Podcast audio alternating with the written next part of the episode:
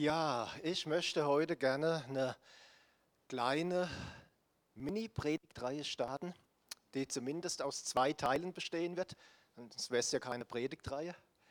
Und zwar über den König Hiskia, König aus dem Alten Testament. Und da steigen wir einfach mal direkt ein in die Bibel, 2. Könige 18. Da heißt es, im dritten Jahr Hoscheas, des Sohnes Elas, des Königs von Israel, wurde Hiskia König, der Sohn des Ahas, des Königs von Juda. Er war 25 Jahre alt, als er König wurde, und er regierte 29 Jahre zu Jerusalem. Seine Mutter hieß Abi, eine Tochter Sechajas. Und er tat, was dem Herrn wohlgefiel, ganz wie sein Vater David. Ja, die, äh, die, die drei Verse, die sind vielleicht so ein bisschen verwirrend, wenn jetzt einer nicht gerade eine, eine Professur in, in altisraelischer Geschichte hat. Ähm, es war einfach so, dass sich mit dem Tod Salomos das Königreich Israel geteilt hat in ein Nordreich, das den Namen Israel beibehielt und in ein Südreich mit dem Namen Juda nach dem Stamm Juda, wo auch der Name äh, Juden herkommt. Und Hiskia war einfach der König von Juda. Also ist historisch sehr interessant, aber darum geht es heute nicht, sondern ich will äh, eure Aufmerksamkeit auf den Vers 3 richten, auf den letzten Satz. Und da heißt es, Hiskia tat, was dem Herrn wohlgefiel, ganz wie sein Vater David. Und der König David, das war natürlich nicht sein biologischer Vater. David lebte ja viel, viel, viel früher, Jahrhunderte früher. Und der, der, der leibliche Vater von Hiskia, das war ein Mann namens Ahas. Und der, der Ahas, der, ja, der hat auch so einiges getan. Und von ihm lesen wir zum Beispiel, Ahas folgte nicht dem Vorbild seines Vorfahren David und tat nicht, was dem Herrn, seinem Gott, gefiel, sondern er lebte wie die Könige von Israel. Er ging sogar so weit, dass er seinen Sohn, also einen seiner Söhne, als Opfer verbrannte. Und ähm, er hat dann an einer Stelle einen, einen neuen Altar gebaut. Ja, denkst vielleicht, doch toll, neuen Altar. Ja, das Problem war, das war kein Altar für den Gott Israel. Das war ein Altar für einen heidnischen Gott. Das hatte er im Ausland gesehen und gesagt, diesen Altar, den will ich auch haben und baut dann diesen Altar und stellt Gottes Altar auf das Abstellgleis, ja, in die in die Rumpelkammer. Also das hat der Vater Hiskias getan. Wenn Hiskia 25 Jahre alt war, als sein Vater starb, dann heißt es doch, dass Hiskia all diese Dinge mitbekommen hat. Also es war kein, kein kleines Kind. Der Vater ist nicht mit, mit drei, vier Jahren von Hiskia gestorben. Hiskia war ein erwachsener Mann. Er hat all diese Dinge die sein Vater tat, mitbekommen. Haben die Dinge, die unsere Eltern tun, einen Einfluss auf unser Leben? Vielleicht hast du noch nie groß darüber nachgedacht, aber es ist doch so, keiner von uns ist vom Himmel befallen. Ja? Wir, wir alle stehen in einer Reihe, in einer Linie von Vorfahren. Unsere Eltern, unsere Großeltern, unsere Urgroßeltern und so weiter und so fort. Und sehr oft haben ihre Taten, ihre Handlungen einen Einfluss auf unser Leben. Sichtbar oder unsichtbar.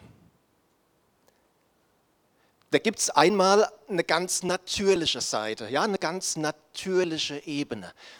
Wenn ein Kind in einer Familie aufwächst, wo es Probleme gibt mit, mit Alkohol, mit Gewalt, mit sexuellem Missbrauch, da musst du kein Psychologiestudium haben, um zu verstehen, dass da eine sehr große Gefahr ist, dass dieses Kind später einmal die gleichen Probleme haben wird. Aber es gibt auch eine Ebene, die weniger offensichtlich ist, wo von Generation zu Generation zu Generation Dinge weitergegeben werden, ohne dass wir uns dessen eigentlich bewusst sind.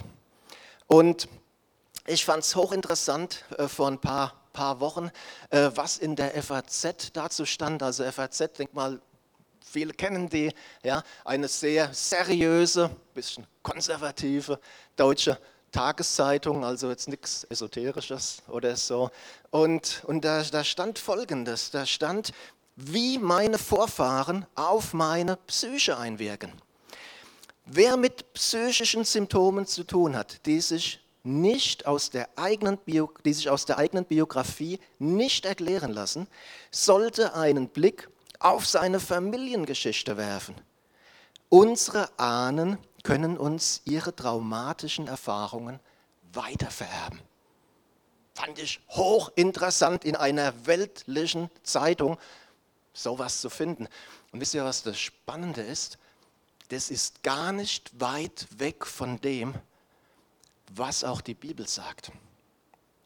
Und mal zwei, mal zwei Stellen dazu, einmal aus 2. Mose 20. Da sagt Gott, denn ich, der Herr dein Gott, bin ein eifernder Gott, der die Missetat der Väter heimsucht bis ins dritte und vierte Glied, bis in die dritte und vierte Generation an den Kindern derer, die mich hassen. Und zur Zeit des Propheten Jeremia gab es in Israel eine Redewendung, die sagte, die Väter haben saure Trauben gegessen und den Söhnen werden die Zähne stumpf. Und ich habe in der, in der Vorbereitung für diesen Gottesdienst, in der Vorbereitung für diese Predigt einfach mal geschaut, wo finden wir in der Bibel ganz konkret diese Zusammenhänge. Also wo finden wir in der Bibel, ähm, ich sage mal, Handlungen, Taten, Verhaltensweisen, die einen großen Einfluss auf die nächste Generation haben. Ja? Und ähm, ich habe vier Punkte gefunden, das ist bestimmt nicht, nicht abschließend, aber ähm, vier Punkte, wo glaube ich, das wirklich sehr, sehr stark gegeben ist. Und ähm, der erste Punkt, der hat mit fremden Göttern zu tun. Mit fremden Göttern. Und das ist sehr interessant. Ähm, hört mal, 2. Mose 20. Diese Stelle, die wir gerade gelesen haben, dass Gott die Sünden heimsucht bis in die dritte und vierte Generation. Dieser Stelle geht eine Warnung voraus bete keine anderen Götter an. Diene keinen anderen Göttern. Und du sagst jetzt vielleicht, hey, ich, ich bete keinen Baum an, ja, oder ich mache mir hier nicht wie, wie Israel so irgendeinen Steinhaufen und bete den an, alles kein Problem. Ja, aber wisst ihr, wie viele Christen machen irgendwelche Praktiken, die ihre Wurzeln in anderen Religionen haben? Ja, weil es hilft mir doch. Hilft dir vielleicht in einer Sache und in drei anderen hast du Probleme. Gott sagt, diene keinen anderen Göttern. Und der Paulus, der hat es mal gut erklärt in einem anderen Zusammenhang, sagt er, es gibt nur einen Gott. Es gibt keine anderen Götter. Es gibt nur einen Gott. Aber hinter diesen Sachen stehen dämonische Mächte. Und deswegen lasst da die Finger davon. Ja, kommt bald wieder diese Zeit von, von Halloween. Und man denkt, ah, wie harmlos Verkleidungen, die Kinder haben ein bisschen Spaß. Leute, guck mal ein bisschen nach, wo das herkommt. Ein absolut dunkler, okkulter Hintergrund. Ja? Und es gibt Länder, wo in dieser Zeit wirklich Kinder geopfert werden, weil hier einfach die Macht der Finsternis sehr aktiv ist. Ja? Alles mit dem ganzen äh, Zeug des Okkultismus fällt da rein. Diene keinen anderen Göttern. Und natürlich, letztlich ist alles in unserem Leben, was Gottes Platz einnimmt, ein Gott, ein Götze. Kann auch sein der Beruf, das Geld und so weiter. Das ist richtig. Aber gerade dann, wenn so eine übernatürliche Komponente hinzukommt, hat es eine riesen Bindungswirkung für folgende Generationen. Mein Opa war in Okkultismus, der hatte das, das sechste Buch Mose, ja, weiß ich, als Kind gelesen, hm, was steht denn da alles? Und ich, ich glaube, ich weiß nicht, ich kann leider nicht mehr fragen, aber ich glaube, äh, aus dieser Familie weiter, weiter zurück, Generationen zurück, da war eine recht bekannte Wahrsagerin. Und ich glaube, es war einer seiner Vorfahren. Ja, und er war in diesen okkulten Dingen drin. Meine Mutter, bevor sie zum Glauben an Jesus kam, war im Okkultismus drin hat manchmal dann, dann Dinge gesehen, wo du wirklich da, da ist eine andere Macht, aber keine gute. Ja, ich als Kind, hey Leute, mich mit okkulten Dingen beschäftigt. Merkt ihr, wie das wie ein Muster ist, das von Generation zu Generation weitergegeben wird? Diene keinen anderen Göttern. Alles Übersinnliche, das seine Wurzel, seine Quelle nicht in Jesus Christus hat, ist absolut schädlich. Ein anderer Punkt. Antisemitismus. Gott hat klar gesprochen. Er, er, kann nicht deutlicher reden. 4. Mose 24. Israel, wer dich segnet, ist gesegnet. Wer dich verflucht, ist verflucht. Und manche haben damit ein Problem, weil sie denken, das heißt, ich muss alles toll finden, was Israel macht. Ja, ich muss jetzt ähm, ein Feind der Araber oder der Palästinenser sein. Aber das ist Quatsch. Das ist absoluter Quatsch. Darum geht es Gott nicht. Ja? Aber Israel, sie, sie machen viele Fehler und wir müssen nicht alles toll finden. Aber es ist und bleibt Gottes Volk. Es ist geistlich gesehen unsere Wurzel. Sag nicht ich, sagt Jesus. Ja, Johannes 4. Und wir sollten Israel segnen, wohlwollend gegenüber Israel stehen. Und wenn du sagst, hey, kann, kann ich einfach nicht. Dann ist okay, dann bitte Gott, dass er dich in dem Punkt einfach führt. Aber mache eins nicht, verfluche nicht das jüdische Volk. Und wir können das sehen an der Geschichte von Völkern und an der Geschichte von Einzelpersonen. Wenn wir Israel verfluchen, hat es negative Auswirkungen. Als der Pharao Israel bedrängte, sie nicht ziehen lassen wollte, was ist passiert? Er hat Leid über sein Land gebracht. Und was war die letzte, die zehnte Plage? Tod der Erstgeburt. Sein Sohn musste sterben und nicht nur seine, von seinem ganzen Volk. Als Jahrhunderte später im Persischen Reich ein Mann namens Haman, nicht unser Hermann, ein Mann namens Haman das jüdische Volk ausrotten wollte. Und er hatte eine Person ganz besonders im Blick, ja, hat für den extra großen Galgen schon mal bauen lassen. Er selbst war es, der an diesem Galgen geendet ist. Aber nicht nur er, zehn seiner Kinder, seine zehn Söhne genauso. Antisemitismus ist etwas, wenn du wenn du deiner Familie wirklich Schaden zufügen willst, verfluche das jüdische Volk. Und da ist quasi eine Erfolgsgarantie.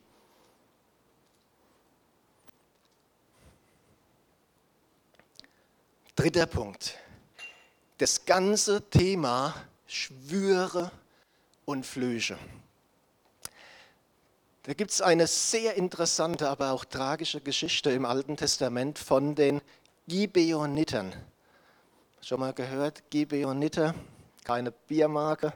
Das war ein, ein Volk, das in dem Gebiet von Israel lebte, bevor die Israeliten das Land einnahmen. Und die Gibeoniter, ähm, wisst ihr, das waren Leute, die waren, die waren ein bisschen heller als die anderen. Und die wussten, wir werden gegen Israel keine Chance haben. Also was machen wir? Wir machen mit ihnen einen Bund, ein Bündnis. Aber wie kriegen wir das hin? Meinen die, die machen doch mit uns kein Bündnis, wenn die, wenn die rauskriegen, wir wohnen hier. Also machen wir Folgendes, wir sagen, wir kommen von einem ganz, ganz weiten Land. Und guckt mal unsere Kleidung, wie alt die ist, zerrissen. Und guckt mal unser Brot, Stein, hart geworden. Ja, waren alles äh, alternative Fakten. Aber die Israeliten haben es ihnen abgekauft und haben mit ihnen einen Bund gemacht, haben ihnen geschworen. Ein paar Tage später merken die, die haben uns reingelegt. Die, die, die wohnen gar nicht weit weg. Die wohnen hier in Schwanheim, im Nachbarort. Aber wir haben ihnen einen Schwur geleistet vor Gott. Wir werden uns hüten, sie anzutasten. Als viele Jahre später Saul König wurde, ja, den, den, den wenig die Dinge Gottes geschert haben, hat ihn auch das nicht interessiert und er begann, die Gibeoniter zu verfolgen.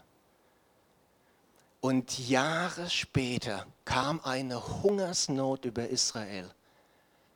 Und sie haben, David sagte, was, was ist los? Was, was passiert da?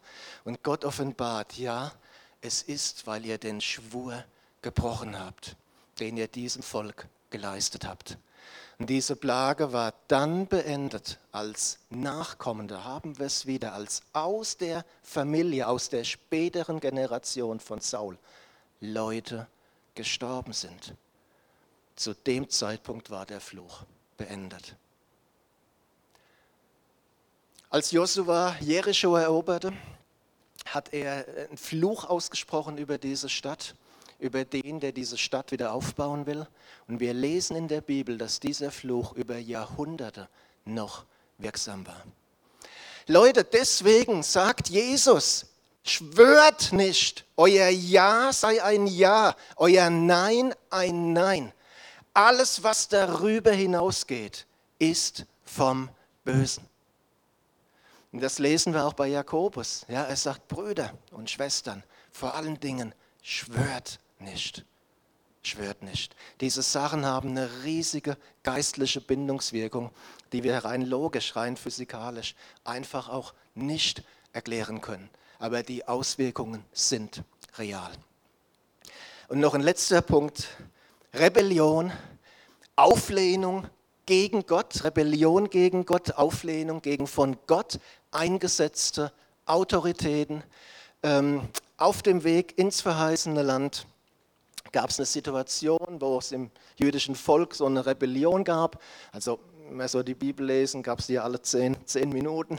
Und, und da war einfach eine Situation, wo wir lesen können, dass in dem Gericht nicht nur die Redelsführer betroffen waren, sondern die ganzen Familien von ihnen auch. Die ganzen Familien genauso. Ähm, wie gesagt, es sind jetzt vier Punkte, gibt es bestimmt noch mehr, aber das sind einfach Punkte, wo wir relativ sicher sein können, wenn da irgendwas war bei unseren Vorfahren, kann das Auswirkungen haben auf unser heutiges Leben. Genauso umgekehrt, wenn wir solche Dinge gemacht haben, kann das Auswirkungen haben auf unsere Kinder und Kindeskinder. Die Frage ist, kann man diesen Kreislauf irgendwie durchbrechen? Und die gute Nachricht ist, ja. Das deutet Gott schon im Alten Testament an. Diese Stelle, die wir vorhin gelesen haben, dass Gott die Sünden heimsucht bis in die dritte und vierte Generation. Der Vers geht weiter. Und dann heißt es, dass Gott Barmherzigkeit erweist an vielen Tausenden, die mich lieben, sagt Gott, und meine Gebote halten. Und bereits in Jeremia finden wir den Hinweis, dass eine Zeit kommen wird, wo man dieses Sprichwort nicht mehr benutzen wird, sondern wo gilt, jeder stirbt für seine eigene Schuld.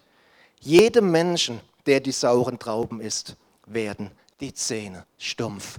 Ja, versteht ihr, wo dieser Zusammenhang, die Schuld der Väter und die Auswirkungen auf die nachfolgenden Generationen aufgehoben, aufgehoben ist?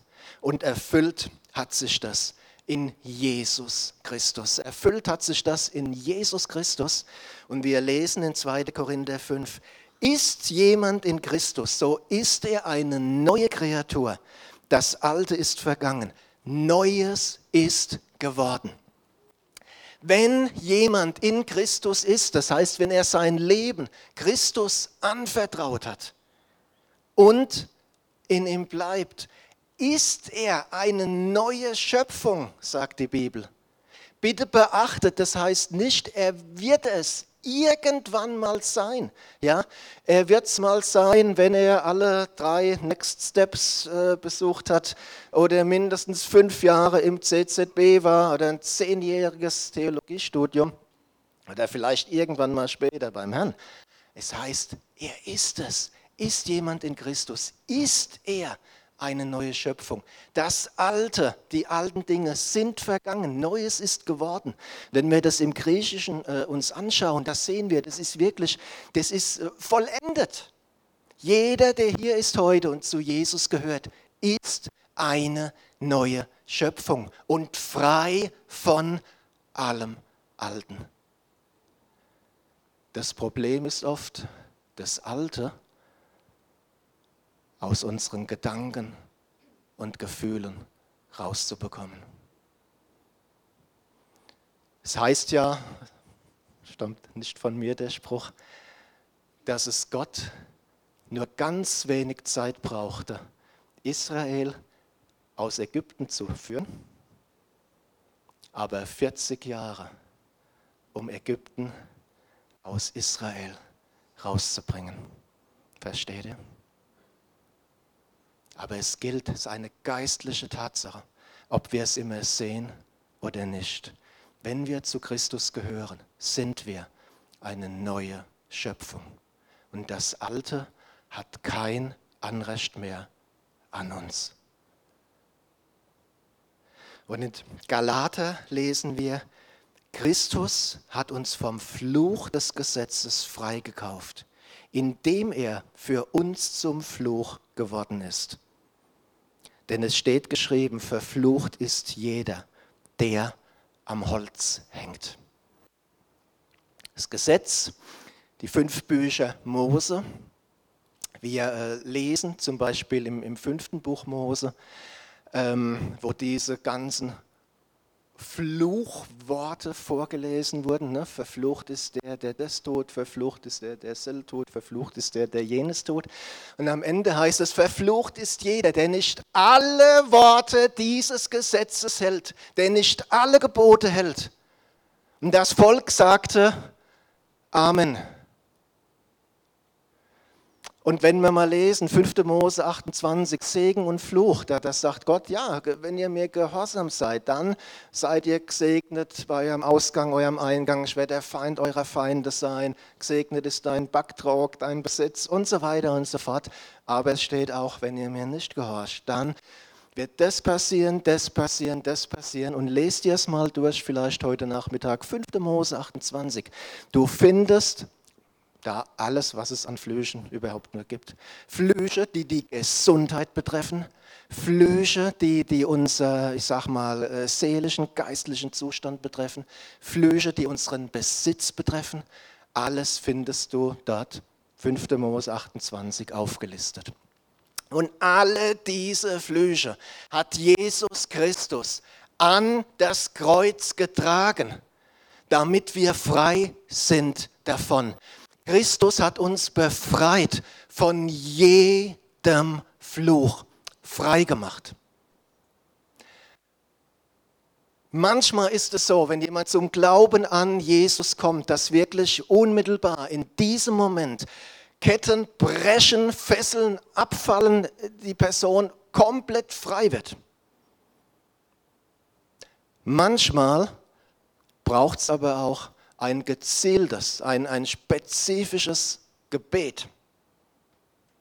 Und manchmal ist es auch ein Prozess, wo jemand frei wird.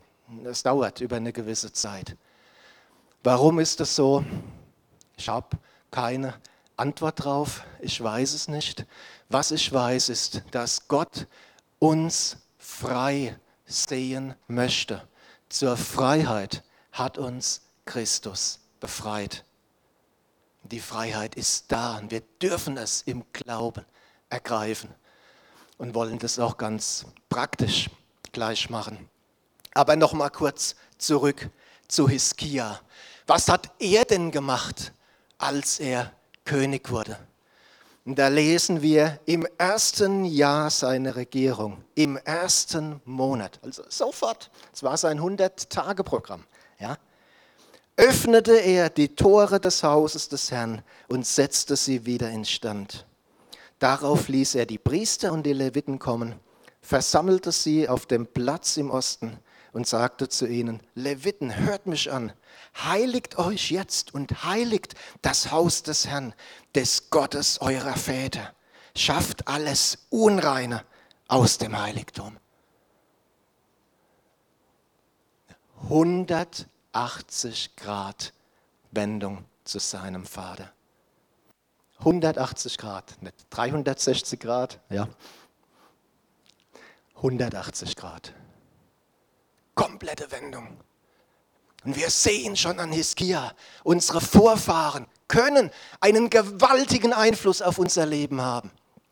Gilt natürlich auch im Positiven. Ja, wenn du für deine Kinder, für deine Enkelkinder betest, sie segnest, ein gutes Vorbild bist, dann hat das einen riesen Einfluss im Positiven. Ein riesen Segen ist es, gläubige Eltern, gläubige Großeltern zu haben. Aber wie gesagt, es funktioniert auch im Negativen. Aber egal wie stark, egal wie negativ dieser Einfluss war, wir sehen das an Hiskia. Wir sehen das an Hiskia. Wir müssen nicht unter diesem negativen Einfluss bleiben. Das ist kein Verhängnis, aus dem es keinen drinnen gibt. Und wie viel mehr gilt es für uns, wo Jesus Christus gekommen ist, um uns frei zu machen, um das zu tun, was ihm gefällt. Und ich lade euch ein, schon mal aufzustehen. Ähm, kommt bitte schon mal vor, Lobpreisteam. Ja. Ähm, vielleicht können wir noch mal die vier Punkte sehen, Frank. Und wenn, wenn Gott dir ja, was offenbart hat, wenn Gott dich hier in irgendeinem Punkt angesprochen hat. Wenn du sagst, ich weiß, da und da und da gab es in unserer Familiengeschichte Punkte. Oder wenn du sagst, ja, da, da habe ich was getan und, und was habe ich hier angerichtet in Bezug auf meine Kinder, in Bezug auf meine Enkelkinder. Ich sage dir, komm jetzt mit Zuversicht zu Gottes Thron. Ähm, wenn es hier Dinge gab, sprich es einfach konkret aus. Du musst das nicht durch den ganzen Raum jetzt brüllen, aber sprich es vor Gott einfach konkret aus. Herr, vergib und wenn es deine Vorfahren waren, bitte stellvertretend um Vergebung.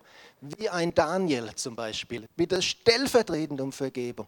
Ja, bitte stellvertretend um Vergebung und sag dich los von diesen Dingen. Sag dich los von diesen Dingen. Nutzt es, nutzt es jetzt.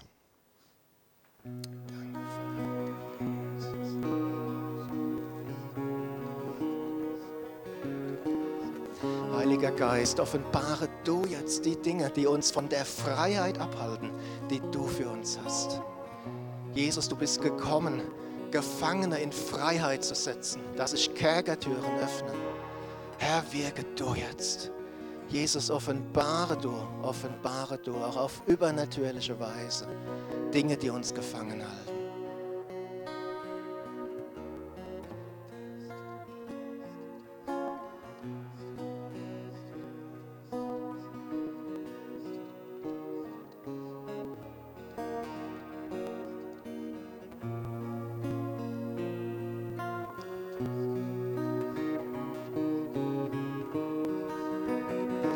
Geist, wo du bist, ist Freiheit. Heiliger Geist, die Salbung ist es, die das Joch zerbricht. Die Salbung zerbricht jedes Joch. Jesus, und ich bitte dich, dass du jetzt durch die Reihen gehst, dass du Gefangene in Freiheit führst. Herr, dass du Linien aus der Vergangenheit wirklich durchtrennst, negative Einflüsse jetzt durchtrennst Jesus, wo Familien gefangen gehalten wurden, vielleicht über Jahrzehnte oder über Jahrhunderte. Herr, du bist größer. Du bist gekommen, Herr, um jede Kerkertür zu öffnen. Jesus, und ich proklamiere das, wo Dinge jetzt vor dich gebracht wurden, wo sich Leute losgesagt haben in deinem Namen, wo Leute um Vergebung gebeten haben, auch stellvertretend. Herr, ich weiß, das bleibt nicht ohne Antwort, denn du bist der lebendige Gott. Du bist der, der gekommen ist, damit wir frei sind, damit wir frei sein können. Jesus, und ich proklamiere neue Freiheit über jeden, der heute hier ist, über jeden, der das möchte, über jeden, der dies im Glauben ergreift. Freiheit der Kinder Gottes. Freiheit, Herr, um dir zu dienen. Freiheit, Herr, vor allen Feinden, von allen Mächten, die viel zu stark und zu groß für uns sind. Oh Jesus, danke, Herr. Danke, Jesus.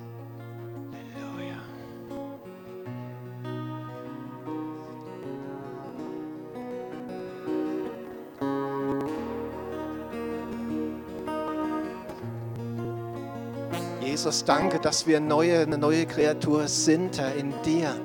Hilf uns, dass du in uns immer mehr Gestalt gewinnst, Herr.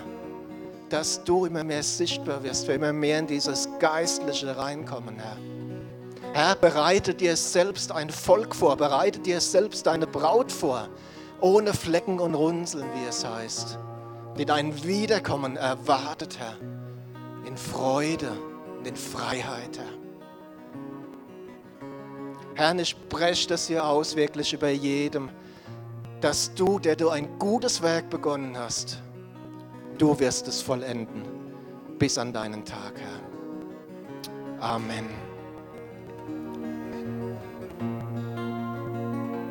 Ja, lass uns nochmal den Namen Jesus über unser Leben ausrufen, dass er wirklich die Herrschaft über uns hat und die Kraft und die Herrlichkeit.